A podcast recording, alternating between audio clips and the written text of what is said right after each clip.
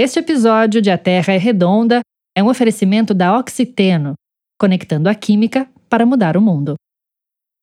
Oi, eu sou o Bernardo Esteves e antes de começar esse segundo episódio de A Terra é Redonda, queria dar um recado para você. A Terra é Redonda é um podcast de ciência. Eu imagino que você esteja, como todo mundo, buscando mais informações sobre a pandemia do novo coronavírus. Como esse é um assunto que ultrapassa a editoria de ciência invade as páginas de política, internacional, economia, tenho participado nas últimas semanas do Foro de Teresina, podcast de política semanal da revista Piauí, que você deve conhecer. Mas eu também queria dizer que, obviamente, eu estou atrás desse tema, lendo, apurando, conversando com pesquisadores e autoridades e que a equipe do A Terra é Redonda está preparando o nosso próximo episódio sobre o coronavírus. Enquanto isso, eu recomendo que você fique em casa se puder, lave bastante as mãos e aproveite esse tempo de quarentena para ouvir muito podcast e se informar sobre o coronavírus e outros assuntos. Hoje a gente vai falar sobre polinizadores. Na caixa de abelha tem um lugar que a gente chama é área de pouso, né? Que elas vêm do mato, né? E elas posam para poder entrar para dentro da colmeia. E aí você já começa a ver abelha morta na plataforma de pouso, abelha morta no chão. Quando destampa a caixa, você vê logo muitas abelhas mortas. E aí você sabe que alguma coisa de errado está acontecendo e que realmente a destruição está vindo em larga escala. Esse é um criador de abelhas de 68 anos que mora numa cidadezinha chamada Casa Nova, no norte da Bahia, quase na fronteira com Pernambuco. Meu nome é Antônio Borges Barreto, mas sou conhecido como Seuzinho de Santarém. A Fazenda Santarém é uma fazenda de terras devolutas do governo do estado. A gente somos remanescentes de barragem. Todo mundo aqui na nossa comunidade cria abelha. A cena macabra que o senhorzinho acabou de descrever, de criadores que chegam nas colmeias e encontram milhares de abelhas mortas, está se tornando cada vez mais comum para apicultores do Brasil e de outros países. Um cidadão mandou me chamar, aqui próximo à comunidade, para ir dar uma olhada lá no apiário dele, que as abelhas estavam começando a morrer assim, nesse apiário lá, tinha 10 melgueiras, tinha 10 caixas, 10 ninhos. Quando nós chegamos lá, seis caixas seguidas não existia uma abelha, estava tudo morto. Assim, foi uma coisa muito triste, assim, né? Tirou esse apiário e tirou. A gente estamos, assim, numa situação muito difícil por causa do agrotóxico que está acontecendo aí, né? Eu sou o Bernardo Esteves e está começando mais um episódio de A Terra é Redonda, o podcast de ciência da revista Piauí.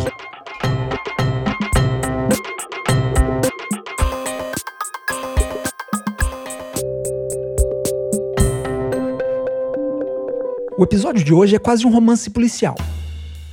Tem um corpo no chão e alguns suspeitos. Na verdade, tem muitos corpos caídos. Muitos mesmo. Mas o assassino? Quem será que é? Na criminologia, o primeiro passo para elucidar um homicídio é entender quem era a vítima, com quem ela andava e por onde circulava. Depois tentamos investigar quem poderia ter interesse em seu desaparecimento e onde estava na hora do crime. Você pode ter lido nos últimos meses notícias sobre a morte maciça de abelhas em algumas regiões do Brasil.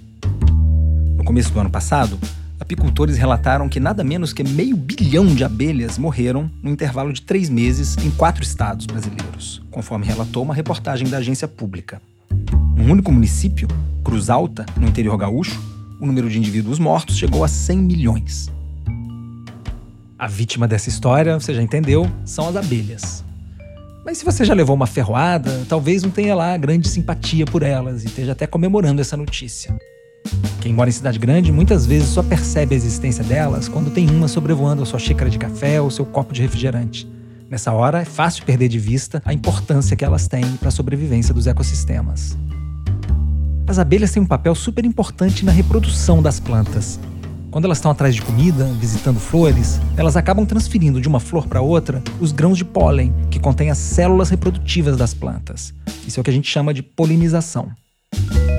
É um processo que faz parte da reprodução das plantas. O grão de pólen, dentro dele tem o gameta masculino, que é o equivalente ao espermatozoide. Quem acabou de falar é uma bióloga que entende tudo de abelha é a Caína Agostini, uma pesquisadora da Universidade Federal de São Carlos, no interior de São Paulo, especializada na reprodução das plantas. Na nossa história policial, não dá para dizer que ela é isenta. Ela está claramente do lado das vítimas. Mas nem por isso está aqui para dizer que elas eram santas. O polinizador, ele não sabe que ele está fazendo esse processo. Ele não é bonzinho e fala assim, ah, eu vou ajudar a planta a se reproduzir. ele vai até a flor em busca de alimento. O polinizador vai se alimentar e ele acaba contactando esse grão de pólen. Então, não é uma transferência intencional. As abelhas podem não saber disso, mas nenhum outro bicho tem um papel tão importante na reprodução das plantas. No Brasil, de todas as espécies que dependem de animais para se multiplicar, quatro de cada cinco precisam de uma abelha. Quando você pensa em abelha, a imagem que vem à mente é daquela abelha pequenininha da bundinha listrada. Essa é a abelha melífera, uma abelha de origem europeia que chegou no Brasil no século XIX. Mas quando eu falo em abelhas aqui, estou me referindo a 165 espécies diferentes, tanto nativas quanto trazidas para o Brasil de outros lugares. Mas nesse grupo tem espécies também que, se você bate o olho e é leigo como eu, talvez você nem pense em abelha. É o caso da centris, que é um inseto peludo que poliniza a macieira, e de tantos outros. A lista tem a mandaçaia, abelha canudo, abelha de olho de vidro. Podia passar o dia aqui recitando o nome de todas. Só o Brasil tem pelo menos 91 plantas de interesse comercial que podem ser polinizadas pelas abelhas. Tem muitas frutas e legumes, maçã, melão, cebola, tomate, mas também estão nessa conta alguns dos cultivos que fazem do Brasil uma potência agrícola mundial. É o caso da soja, do café ou do feijão. Bom, se a gente ainda não sabe a quem interessa a morte das abelhas, já deu para ver quem são os maiores prejudicados pelo crime. Começando pela soja, que é o principal produto do agronegócio brasileiro. O país produziu na última safra quase 115 milhões de toneladas, que foram plantadas numa área maior que a do estado do Mato Grosso do Sul. A soja até consegue se virar sozinha se não tiver abelha, mas não é a mesma coisa. A soja é uma leguminosa da mesma família do feijão. E a soja, ela é polinizada por abelhas. Mas ela tem um sistema reprodutivo que a gente chama de autopolinização que caso o polinizador não esteja presente, é o grão de pólen da flor até consegue chegar até a estrutura feminina da flor. O mais interessante de tudo que a gente viu é que se existe a presença do polinizador, a quantidade de grãos que vai ocorrer nessa produção de soja vai aumentar em 30%. Então, o processo de polinização para a soja ela não é estritamente dependente, mas se o polinizador está presente, ele vai aumentar muito a quantidade de grãos que vai ser produzida. No ano passado, Caína Agostini e outros 11 pesquisadores lançaram um relatório preparado ao longo de um ano e meio. O estudo traçou um diagnóstico dos serviços que os diferentes polinizadores prestam para a economia brasileira. É isso mesmo que você ouviu. Abelhas, mariposas, pássaros e morcegos podem ser considerados grandes prestadores de serviço da natureza.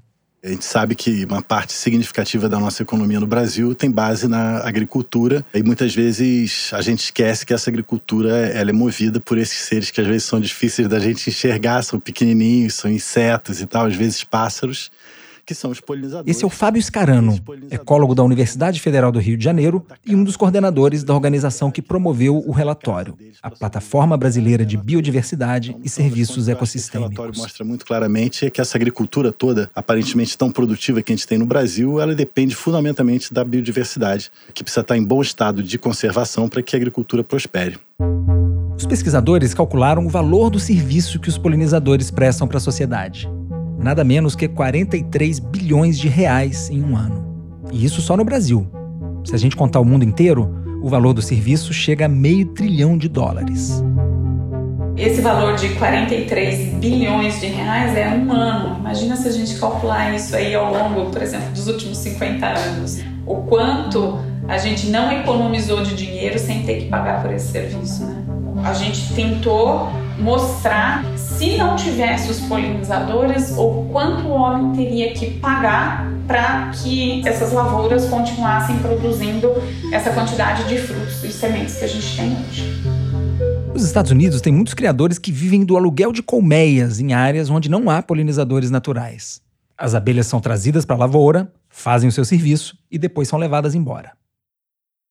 Às vezes a gente fala sobre isso, as pessoas acham que é ficção científica. Nos Estados Unidos é muito comum hoje apicultores alugarem colmeias para que os agricultores tenham essas abelhas trabalhando durante um determinado período na sua lavoura, porque não existe mais abelha vivendo na natureza. Se isso vier a acontecer num país como o Brasil, que tem essa biodiversidade toda, pelo amor de Deus, a gente vai ter errado muito seriamente em algum lugar. A má notícia é que isso já está acontecendo no Brasil. Sinhozinho, o criador de abelhas que a gente ouviu no começo do programa, tem colegas que vivem de alugar abelhas para agricultores. E eles estão penando com a mortandade em massa das abelhas. Outras pessoas que estavam alugando, vivia só de alugar enxames para fazer polinização nas áreas irrigadas, não estão mais fazendo isso, porque está vendo que está é, contaminando as suas abelhas. Em casos mais extremos, trabalhadores humanos precisam ser recrutados para fazer o serviço dos polinizadores quando eles andam ausentes. Isso acontece num vale no interior da China, em que as abelhas que fecundavam as macieiras desapareceram pessoas são contratadas para fazer o serviço manualmente, de flor em flor.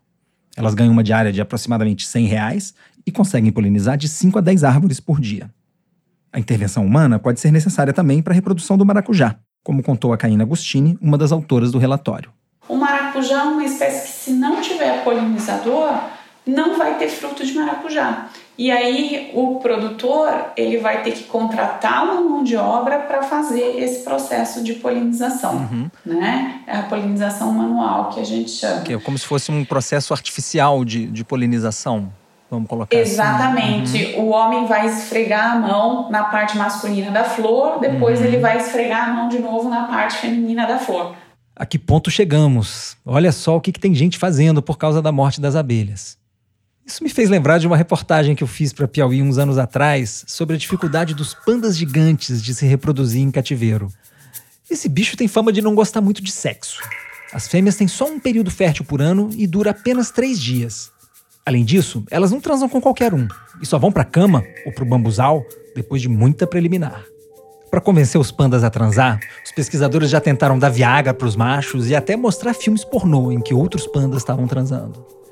Mas, como vocês já devem ter adivinhado, nem sempre dá certo. Os humanos podem ser muito sensuais entre si, mas nem sempre conseguem criar o clima certo entre outras espécies. Com as plantas não é diferente.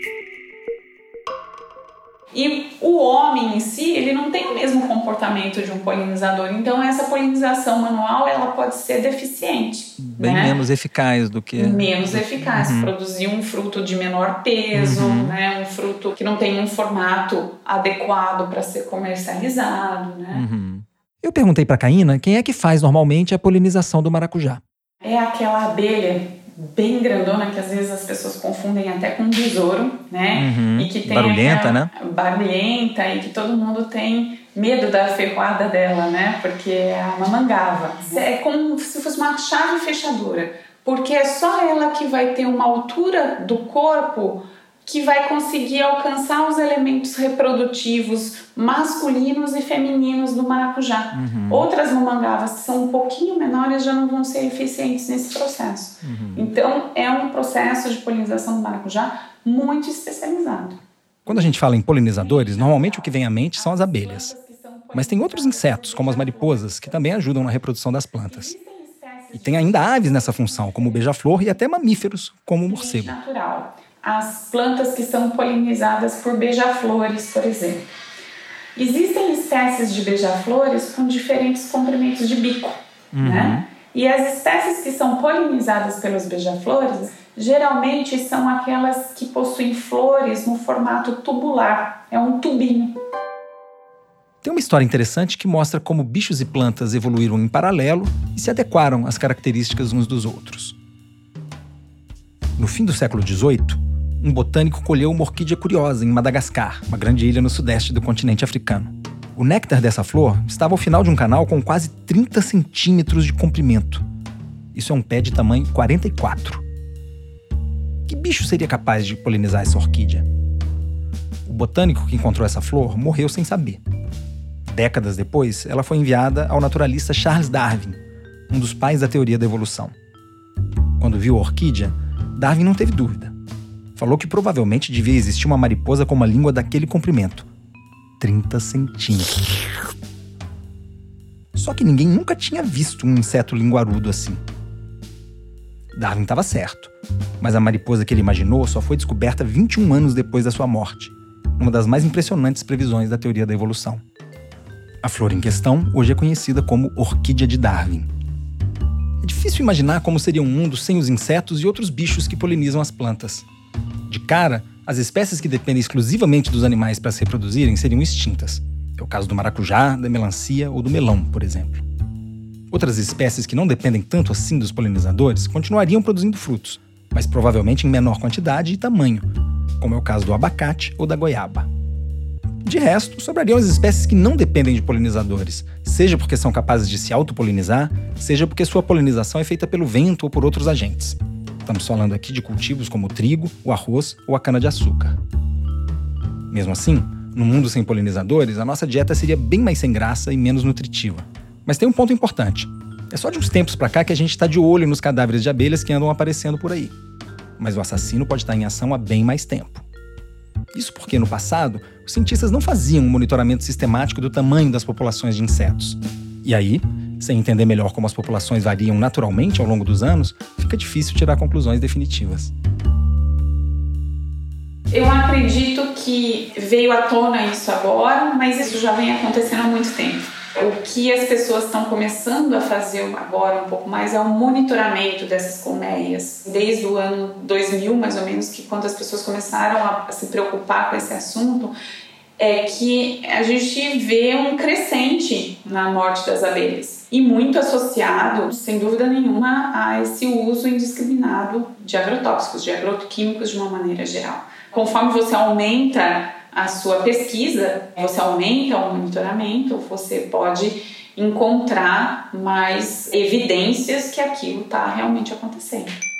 E aí que entram em cena os principais suspeitos pela morte das abelhas, os agrotóxicos, que são as substâncias químicas usadas para combater as pragas que atacam as lavouras. Eles são chamados às vezes também de pesticidas ou defensivos agrícolas. Os apicultores não têm dúvida de que esses produtos são os culpados.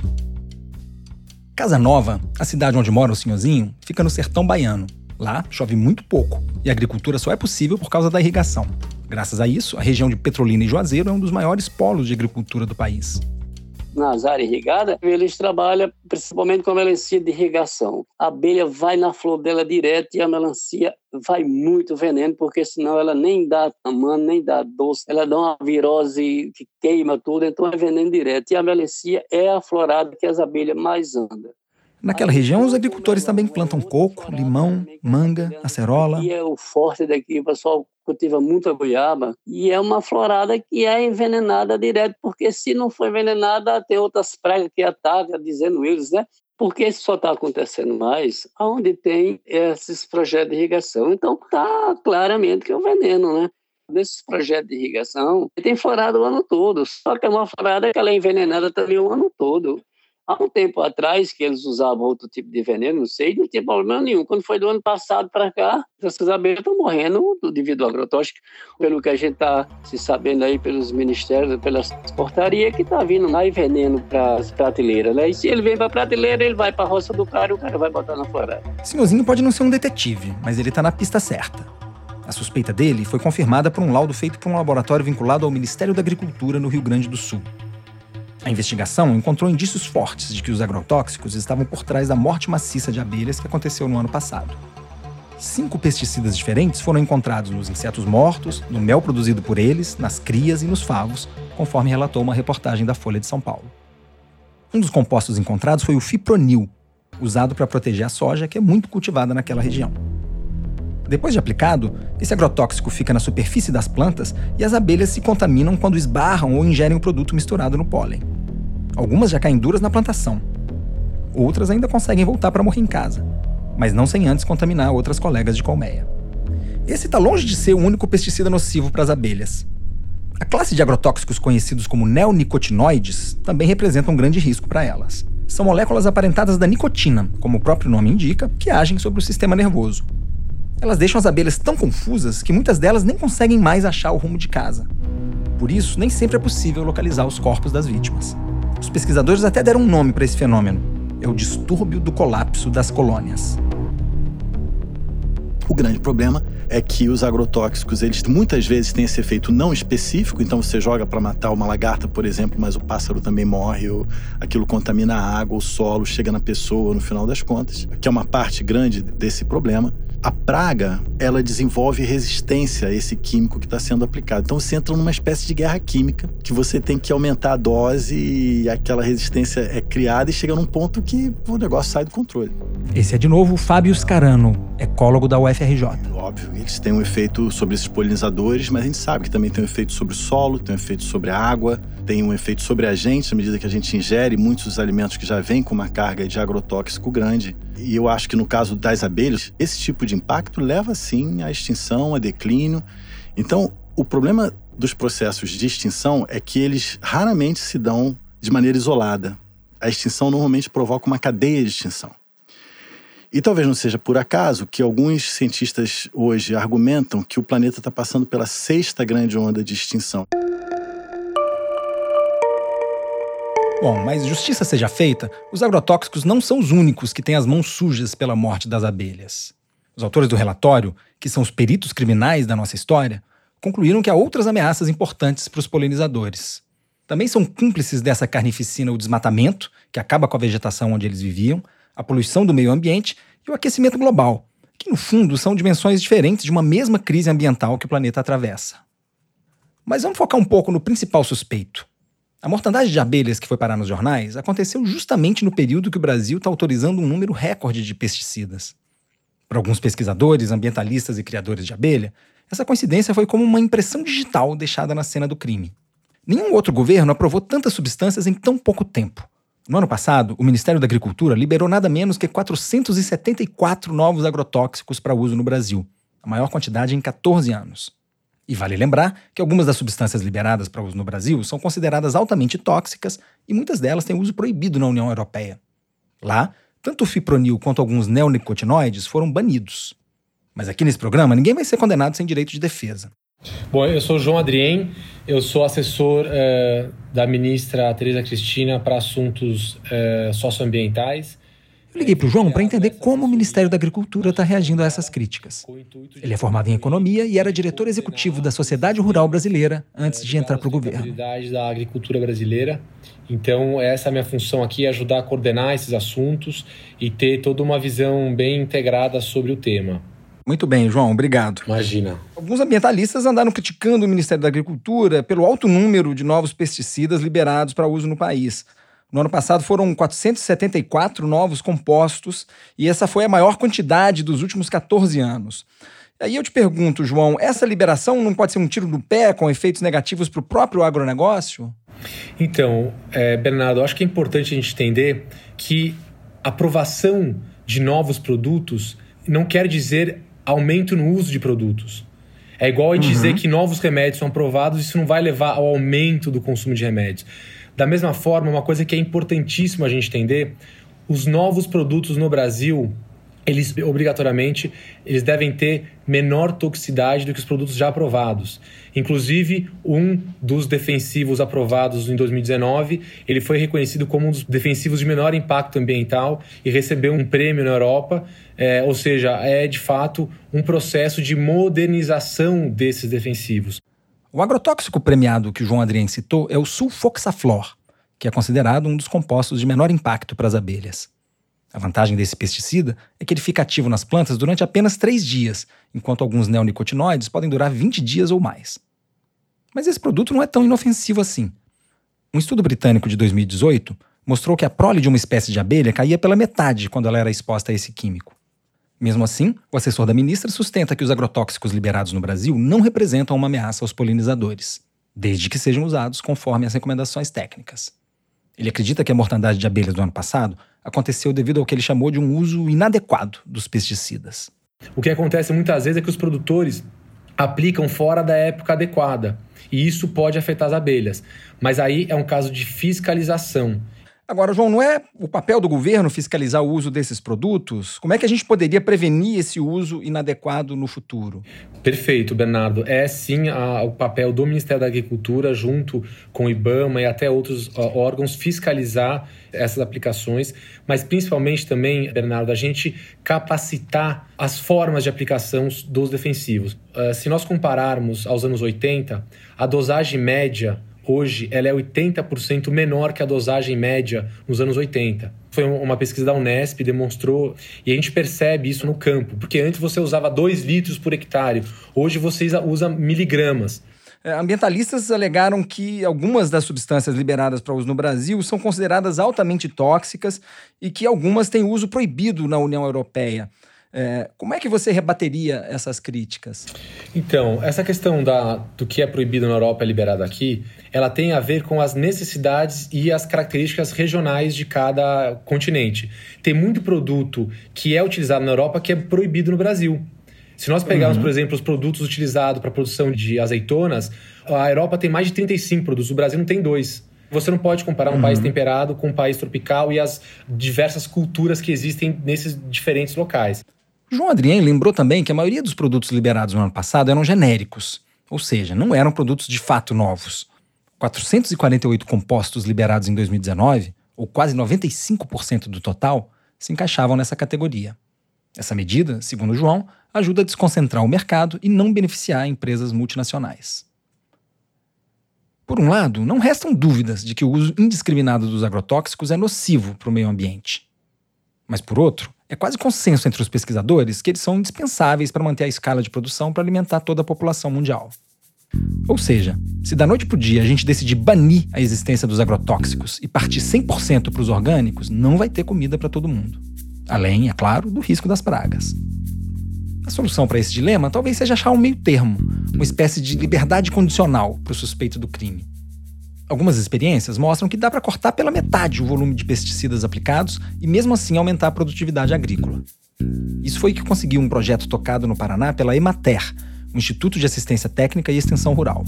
Eu liguei para o Nelson Harger, diretor técnico da Emater, para saber os detalhes dessa iniciativa. É possível a gente manter a produtividade aumentando a rentabilidade e reduzindo o uso de agrotóxicos. É possível, desde que você adote estratégias de monitoramento de lavoura que requisita que você está presente na lavoura, pelo menos no caso do monitoramento de pragas, uma vez por semana. Quer dizer, você teve redução de 50%, você teve duas aplicações em média menos e uma rentabilidade de sete sacas por alqueire a mais. Sim, é o... bom para o agricultor que ganha mais dinheiro, é para o agricultor que entra menos vezes na lavoura, se expõe menos ao produto, que é veneno, né? É, é, bom para a população, é, é bom para os animais que consomem a soja. O discurso sobre os agrotóxicos costuma ser bem polarizado. De um lado, tem gente que demoniza essas substâncias, e do outro, pessoas que não veem qualquer problema no seu uso. Mas a fala do Nelson ajuda a perceber que o caminho talvez esteja em algum ponto no meio desses dois extremos. E o agrotóxico, ele bem utilizado, é uma ferramenta importante para alimentar o mundo. Não, claro. Qualquer pessoa, seja da linha orgânica ou não, tem que entender que essa é uma realidade. Agora, nós podemos usar menos? Podemos. Temos estratégias para usar menos? Poucas. Temos um direcionamento realmente forte para usar menos? Pouco direcionamento. Então, por isso se usa mais. E por isso que tem todo o movimento dos orgânicos, que adquirem todo um espaço no ambiente ter um entendimento de que o setor ambiental e produtivo caminham juntos, né? E que um não compete com o outro. Nós podemos conciliar as coisas. O manejo de pragas é um caso. O que o Nelson está dizendo é que, no fundo, a gente precisa fazer uma escolha entre conservar o meio ambiente ou incentivar o agronegócio. Ultimamente, muitos políticos têm construído seu discurso em torno dessa oposição. Mas e se essas coisas não forem opostas e mutuamente excludentes? Será que a gente não pode escolher ter os dois? O Fábio Scarano, da UFRJ, parece concordar com isso. Eu acho uma pena e um equívoco esse tipo de discurso. Eu vou te dizer mais, eu tenho muitas vezes a impressão que esse discurso parte de gente que nunca andou na roça. Porque se tivesse andado e entender que para produzir seu alimento você precisa ter a sua água, você precisa ter um clima ameno, você precisa ter polinizadores, quem quer que produz entende isso. O senhorzinho, que andou a vida inteira na roça, sabe bem do que Scarano está falando. E é difícil não se comover com o depoimento dele. Porque você vê um animal como a abelha que só traz o bem para a humanidade, só traz o bem para a natureza, está se acabando dessa maneira, sendo destruído pelo homem e que ninguém está fazendo nada. Isso é muito triste. Eu não sei quem ser beneficiado e trazer uma destruição tão grande para as abelhas e para a gente, porque quando você está destruindo quem está ali construindo, você está se destruindo também por dentro. A nossa investigação sobre a morte das abelhas termina com algumas convicções, mas também com um punhado de incertezas deu para ver que os principais suspeitos, os agrotóxicos, não podem ser inocentados do crime. Mas também não dá para ignorar outros fatores que contribuíram para fragilizar os insetos. A gente viu também que o agronegócio, que está intimamente ligado ao problema, é também o maior prejudicado por ele. Ou seja, deveria ser o principal interessado em evitar que as abelhas morram aos milhões. Para sair desse impasse, eu acredito que a gente precisa romper com uma visão de mundo que enxerga a natureza e o meio ambiente como um entrave para o desenvolvimento econômico. Temos um longo caminho pela frente. O ser humano, com a modernidade, com o crescimento das ferramentas tecnológicas que a gente criou e pôs à nossa própria disposição, a gente passou a ver a natureza mais como um obstáculo, uma coisa sobre a qual a gente precisaria construir outros ambientes para o nosso conforto. Então, a demanda por conforto da sociedade humana, ela não é compatível com o que o planeta tem de recursos a oferecer. E isso tem, óbvio, que um diálogo direto com o nosso padrão de consumo, que por sua vez dialoga com o da produção. Então, o que a gente consome e o que a gente produz tem que ser muito ciente da existência desses outros organismos, que são organismos que estão conectados a nós. E se a gente não percebe essa vida como conectada, a gente passa a ter um problema sério, porque à medida que partes dessa vida se perdem, seja no solo, seja na água, a nossa é diretamente afetada, porque a gente é parte dessa teia. Você tem uma quantidade de seres no planeta que não tem voz, né? Plantas e animais não têm voz, rios não têm voz, e quem ainda não nasceu não tem voz, ou quem ainda é muito pequenininho para falar. A gente tem que ouvir a voz desses seres, e a gente tem que entender que a gente tem uma responsabilidade enorme por eles, os humanos e os não humanos. Fábio, e para o ouvinte que, ao ouvir tudo isso, ficou preocupado com a mortandade dos insetos, com a ameaça aos polinizadores, com o risco dos agrotóxicos, o que está ao alcance dele fazer para fazer as coisas se mexerem um pouco? Então, acho o seguinte: para mim é um, é um conjunto de coisas, mas esse conjunto de coisas só vai fazer sentido se você começar isso em casa. É, escolhendo melhor o que você consome, procurando saber aquilo que você consome, de onde veio, você passar essa sua preocupação para os seus filhos, para os seus vizinhos, para os seus parentes, e aos poucos você vai criando um outro valor para a sociedade, uma outra visão. E quando chegar ali de quatro em quatro anos o seu momento de votar, procure votar bem. Né? Aliás, de quatro em quatro anos não, que tem a eleição dos prefeitos também. E com essas reflexões, a gente vai encerrando mais um episódio de A Terra é Redonda. Mas antes de me despedir, eu queria passar para a sessão que encerra sempre o nosso programa, a pergunta do seu filho, na qual pesquisadores brasileiros resolvem as dúvidas científicas de crianças de todas as idades. Quem faz a pergunta hoje é o Hugo Miranda, que mora em Corvelo, no interior de Minas Gerais. Olá, eu sou o Hugo, eu tenho 5 anos. Eu queria saber por que não existe mais dinossauro. A dúvida do Hugo tem tudo a ver com o episódio de hoje, porque ela trata justamente da extinção de animais. Para explicar por que os dinossauros desapareceram, eu liguei para Thaisa Rodrigues, uma estudiosa de répteis pré-históricos que trabalha na Universidade Federal do Espírito Santo. Oi, Hugo. Olha, sua pergunta é muito interessante. Dá para a gente falar muita coisa sobre ela. O que, que eram os dinossauros? Eles foram um grupo de répteis que tinham muitas e muitas espécies diferentes e eles surgiram mais ou menos há 230 milhões de anos, é muito tempo atrás. E esses grandes dinossauros se extinguiram há uns 66 milhões de anos. Quer dizer que eles viveram durante milhões e milhões de anos e durante esse tempo muitas espécies de dinossauros surgiram e morreram. E isso é uma coisa que acontece naturalmente na natureza. Só que há uns 66 milhões de anos atrás, uh, o grande meteorito caiu na Terra. Hugo, meteorito é como uma pedra bem grande que está zanzando pelo espaço e de repente cai aqui na Terra. Esse meteorito era muito grande, ele tinha pelo menos 11 quilômetros de largura, mas pode ser que ele fosse ainda maior. O que acontece quando um meteorito tão grande cai é que ele causa um choque muito grande, um impacto muito forte. Esse choque foi tão grande que ele causou um tsunami. E tsunami é uma onda gigante, muito alta mesmo, que sai cobrindo tudo de água. Terremotos. E além disso, ele levantou uma nuvem de poeira que ficou no ar. Essa nuvem de poeira tampou parte da luz do sol durante anos, talvez mesmo 10 anos. Isso é muito tempo. Sem essa luz, as plantas morrem. Sem as plantas, os animais morrem também. E isso, então, não aconteceu apenas com os dinossauros, aconteceu com muitos animais e plantas que viviam nessa época. Então, quer dizer, foram mudanças ambientais causadas por esse meteorito muito grande que foram responsáveis pela morte de quase todos os dinossauros que ainda existiam nessa época. E a gente fala quase todos os dinossauros porque tem algo que a maioria das pessoas não sabe, é que nem todos os dinossauros morreram Então, há mais ou menos 150 milhões de anos, quer dizer, há muito tempo atrás, no meio da era dos dinossauros, surgiu um grupo especial de dinossauros. Esse grupo tinha penas, tinha asas e eles voavam.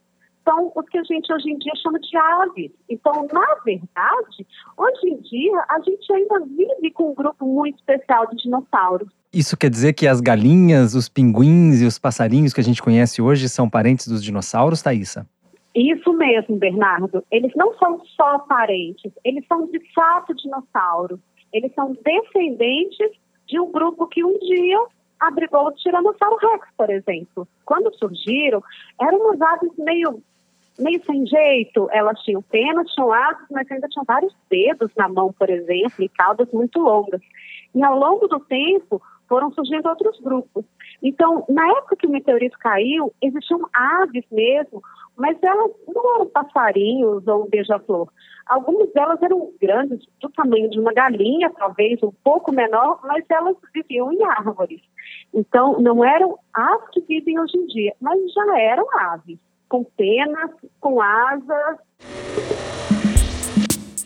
Muito bem, Hugo. Espero que você tenha resolvido a sua dúvida com a resposta da Thaisa. Espero que as abelhas e os outros polinizadores tenham melhor sorte que os dinossauros. E eu deixo a sugestão para você que tem um filho, sobrinho ou enteado que gosta de fazer perguntas difíceis. Vale também, é claro, para os filhos dos amigos, vizinhos e colegas. Grava a pergunta da criança e manda para o podcast que a gente vai atrás de um cientista para responder. Você pode mandar a mensagem por inbox para a página da revista Piauí no Facebook ou então para o nosso e-mail terraredonda@revistapiauí.com.br. E venha conhecer nossas redes sociais também. No Twitter a nossa conta é a Terra Podcast e no Facebook nós temos um grupo para continuar as conversas que a gente começa por aqui a cada episódio. Para achar o grupo, basta acessar a fanpage da revista Piauí. E com isso nós vamos ficando por aqui. A Terra é Redonda é uma produção da Rádio Novelo para a revista Piauí. Quem dirige o programa é a Paula Escarpim, que também assina o roteiro comigo e com a Flora Thomson Devô. A produção é da Mari Faria e da Aline Scudeler e a checagem de apuração é da Marcela Ramos. A identidade sonora e a edição são da Mari Romano. O programa foi gravado no Estúdio Rastro com Dani Di e o Luca Mendes. A finalização e a mixagem são do João Jabassi. E a coordenação digital é da Kellen Moraes. Quem cuida das redes sociais é Isabela Moreira. A Terra é Redonda é quinzenal a gente volta daqui a duas terças-feiras. Um abraço e até lá.